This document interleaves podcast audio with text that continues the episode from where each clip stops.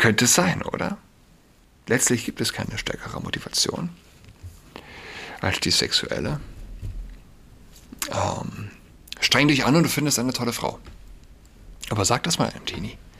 Was wird er dir antworten? Vielleicht. Ich weiß es nicht. Was, was ist die Realität eines Teenies? Die Realität ist, dass dieses Argument komisch klingt, weil die Mädchen in seiner Klasse die besseren Noten schreiben.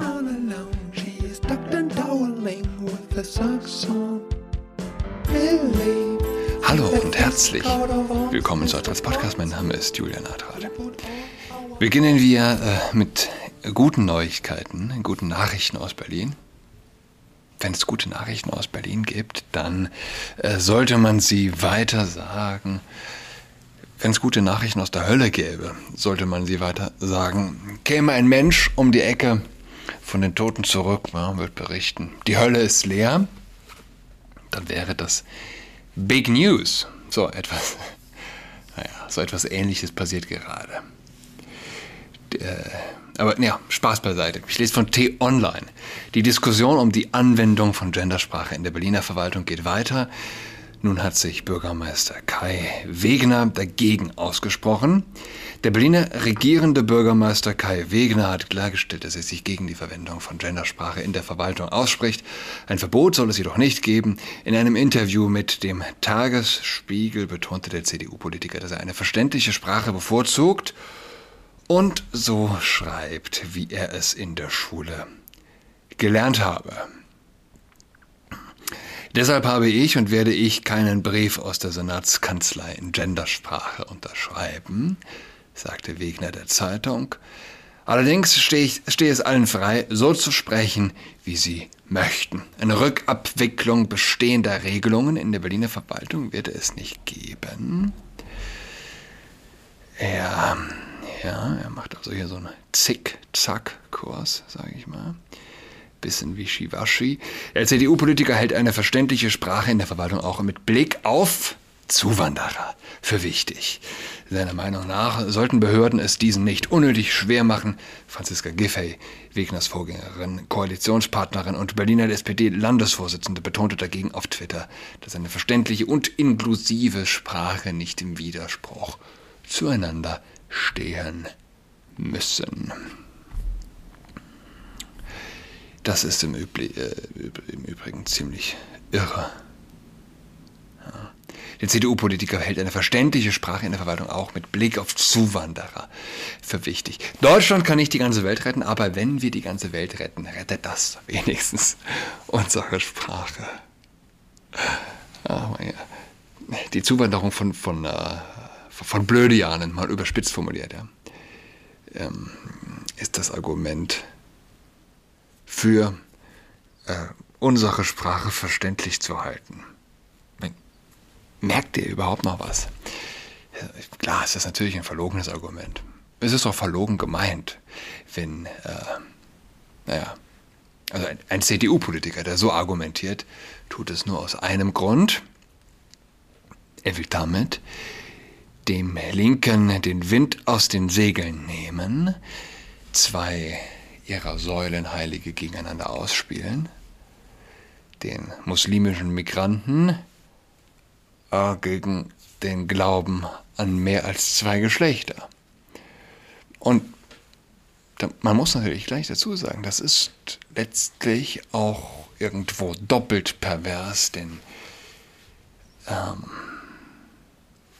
jemand, der sich für ungehinderte Zuwanderung, Einwanderung junger, muslimischer, äh, in der Regel männlicher Migranten einsetzt, der äh, ähm, also gleichzeitig an mehr als zwei Geschlechter glaubt, ist in sich schon schizophren. Denn niemand verachtet ihn mehr für diesen Glauben als eben der junge muslimische Mann. Die muslimische Frau genauso. Und zwar zu Recht. Davon kann man sich in jeder Uberfahrt überzeugen. Eigentlich immer ein schönes Gesprächsthema. Und auch die, äh, die, äh, die, die Leute, die Fahrer freut's. Ich steige also ein. Hey, hast du Kinder? Ja. Dann erzählt er von seinen Kindern. Und er fragt, ob ich Kinder habe. Und wenn ich dann Ja sage, ist man, ist man oft überrascht. Deutsche sind auch überrascht, wenn man sagt, dass man Kinder hat. Uberfahrer sind es in der Regel noch mehr. Muslimische Männer sind noch mal mehr überrascht, vielleicht, wenn ein deutscher Mann, der nachts sternhagelvoll ins Uber steigt, Kinder hat.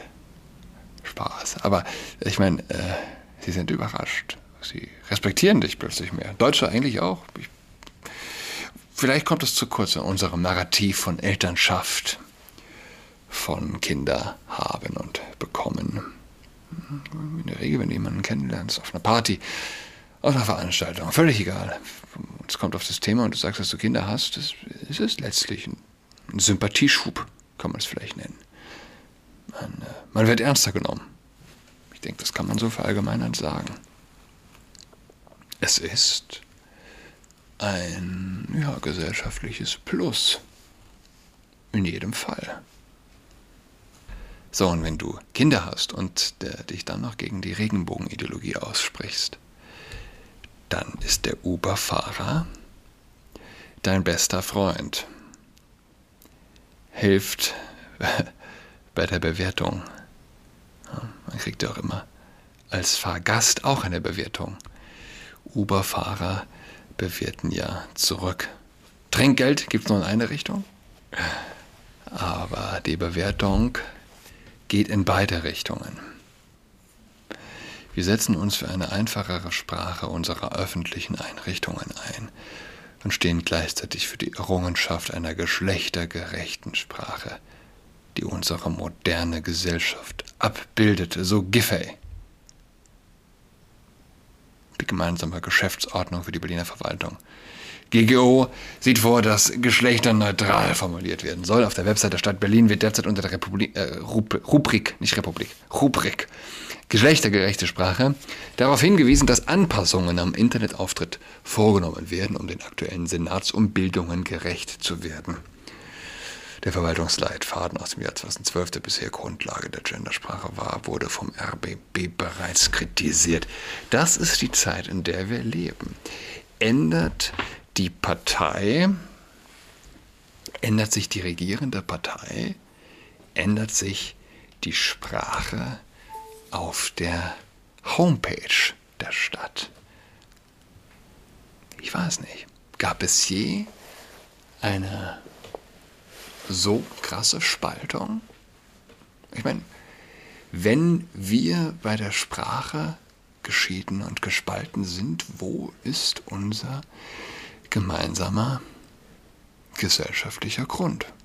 Ich glaube, man kann das gar nicht überschätzen in äh, der destruktiven Wirkung, die der Vogue-Kult also über uns bringt. Die Partei wechselt, die Sprache wechselt. Was ist das denn? Ja, jedenfalls, man muss sich entscheiden. Ich meine, auf der anderen Seite, äh, man hat sich immer beschwert ja, über die Übermacht, die schleichende Entwicklung und plötzlich also die Übermacht, Übermacht, überall die Gendersterne, die Vogue-Ideologie. In der Schülerzeitung der Grundschule meiner Töchter, im Elternchat der Eltern meines jüngsten Sohnes, äh, der noch in der Kita ist. Es war mutig, sich gegen das Gendern, sich gegen das Gendern auszusprechen, ist es immer noch. Das ist immer noch mutig. Wenn man in der Minderheit ist und sich gegen die Mehrheit stellt, ist das immer mutig. Es ist immer noch mutig, auf dem Prenzlauer Berg sich gegen einen Genderstern so echauffieren. Es ist immer noch mutig, auf dem Prenzlauer Berg zu sagen, dass es nur Mann und Frau gibt. Nur männlich und weibliches Geschlecht. Aber jetzt haben wir einen Bürgermeister, der sich also gegen das Gendern ausspricht. Was heißt das?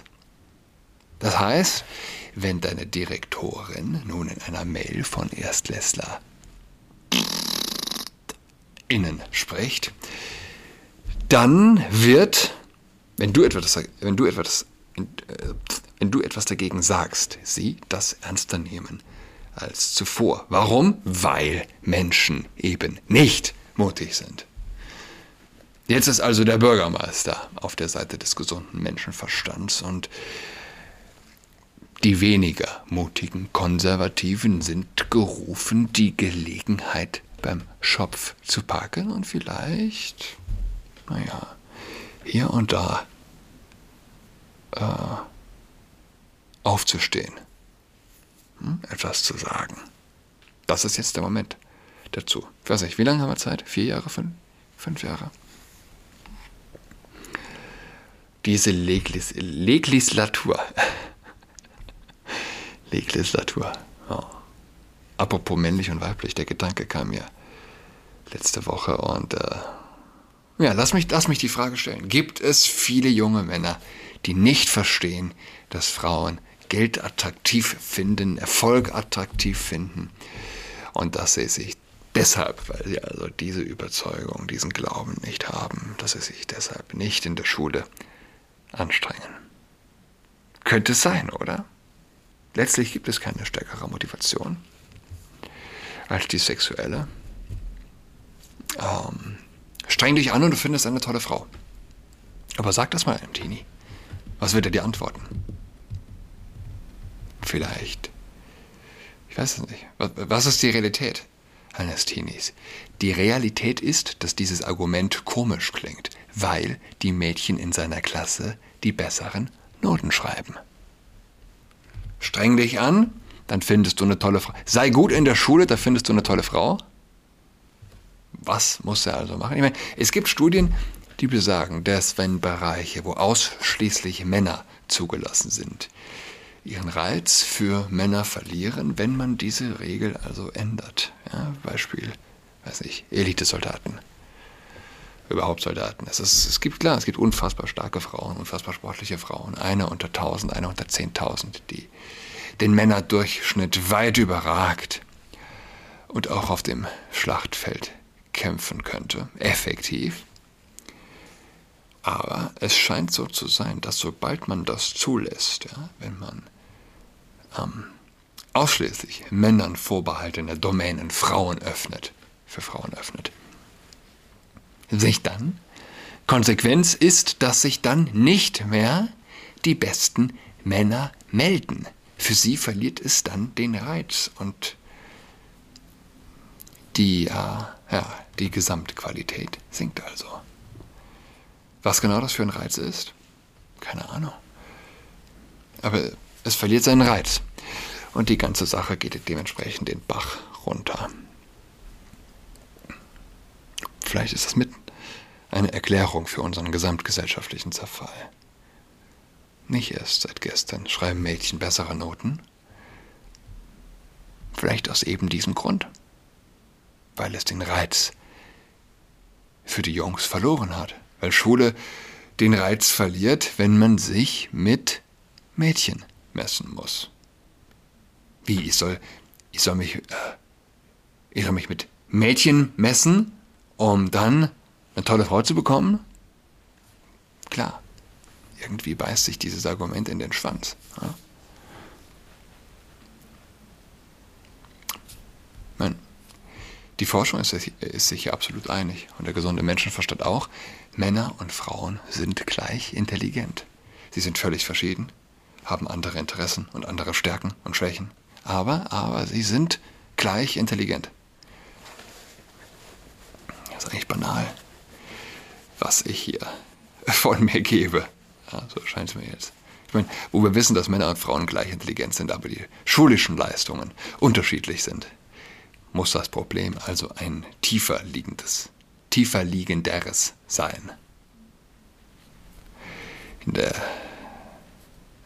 Klasse meines ältesten Sohnes, 9. Klasse, Gymnasium, es gibt keinen einzigen Jungen mit einem Einserschnitt. Mädchen sehr wohl. Nur vier, nur vier Jungs haben einen Zweierschnitt. Schule, die als gut gilt, altsprachliches Gymnasium auf dem Prenzlauer Berg. Viele gut betuchte Eltern, die meisten geschieden. Und ihre Jungs sind alle scheiße in der Schule. Und ich habe äh, zu ihm gesagt, Junge, streng dich an. Aber ich sehe es in seinen Augen, sein Unverständnis. Und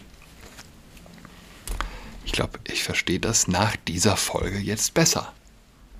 Laut denken ist immer noch die beste Methode, sich in der Sache klar zu werden. Man kann auch laut denken, ohne einen Podcast zu machen, aber Ah. Ich glaube, ich verstehe dieses Unverständnis selbst besser. Wie? Ich soll mich mit Mädchen messen. Mal ganz primitiv runtergebrochen. Wozu? Ja, das ist eine gute Frage. Und äh, ich glaube, nach dieser Folge bin ich ein fundamentaler Befürworter der Geschlechtertrennung im Bildungssystem geworden. Hätte ich nicht unbedingt erwartet. Zu Beginn der Folge, aber ich fand die Idee nie schlecht, muss ich dazu sagen. Ja, aber jetzt kann ich sie für mich ganz persönlich ja, in meinen Augen sinnvoll begründen. Leistungsorientierung geht nicht ohne Geschlechtertrennung. Nicht im Sport? Warum soll es im Bildungssystem möglich sein? Gesunder Geist in gesunden Körper. Warum denn nicht? Ja? Alles, was uns der Vogue-Kult nimmt, das Verständnis von uns als Körper, es schlägt sich äh, auch in der Bildung nieder. Sie trennen nicht nach biologischen Körpern, sie trennen nach sexuellen Perversionen. Gesunder Geist in gesunden Körper. Die Redewendung ist ein verkürztes Zitat aus den Satiren des römischen Dichters Juvenal. Juvenal aus dem ersten, zweiten Jahrhundert. Dort heißt es, lese ich von Wikipedia, wörtlich in Satire 10, 356, Orandum est ut sit mens sana in corpore sano. Beten sollte man darum, dass ein gesunder Geist in einem gesunden Körper sei. Juvenal kritisierte als Satiriker diejenigen seiner römischen Mitbürger, die sich mit törichten Gebeten und Fürbitten an die Götter wandten. Beten, meinte er, solle man allenfalls um körperliche und geistige Gesundheit. Mens sana in corpore sano ist also bei Juvenal im Zusammenhang mit dem Sinn und Inhalt von Fürbitten und Gebeten zu verstehen. Der Satz bedeutet bei Juvenal nicht, dass nur in einem gesunden Geist ein gesunder Körper stecken könne. Ja, wie wir das in der Regel glauben, dass das so gemeint sei, wie etwa Platon in seinem Timaios folgerte. Wer einer Geistesübung äh, angestrengtes Nachdenken widmete, muss zugleich, indem er daneben auch Gymnastik, Gymnastik treibt, die Bewegung des Körpers ihr Recht widerfahren lassen. Beten sollte man darum, dass ein gesunder Geist in einem gesunden Körper sei. Na, okay. So lasst uns beten für einen gesunden Geist in einem gesunden Körper. Heute mehr denn je. Wir hören einander. Ich wünsche euch eine schöne Woche. Bis dahin. Tschüss.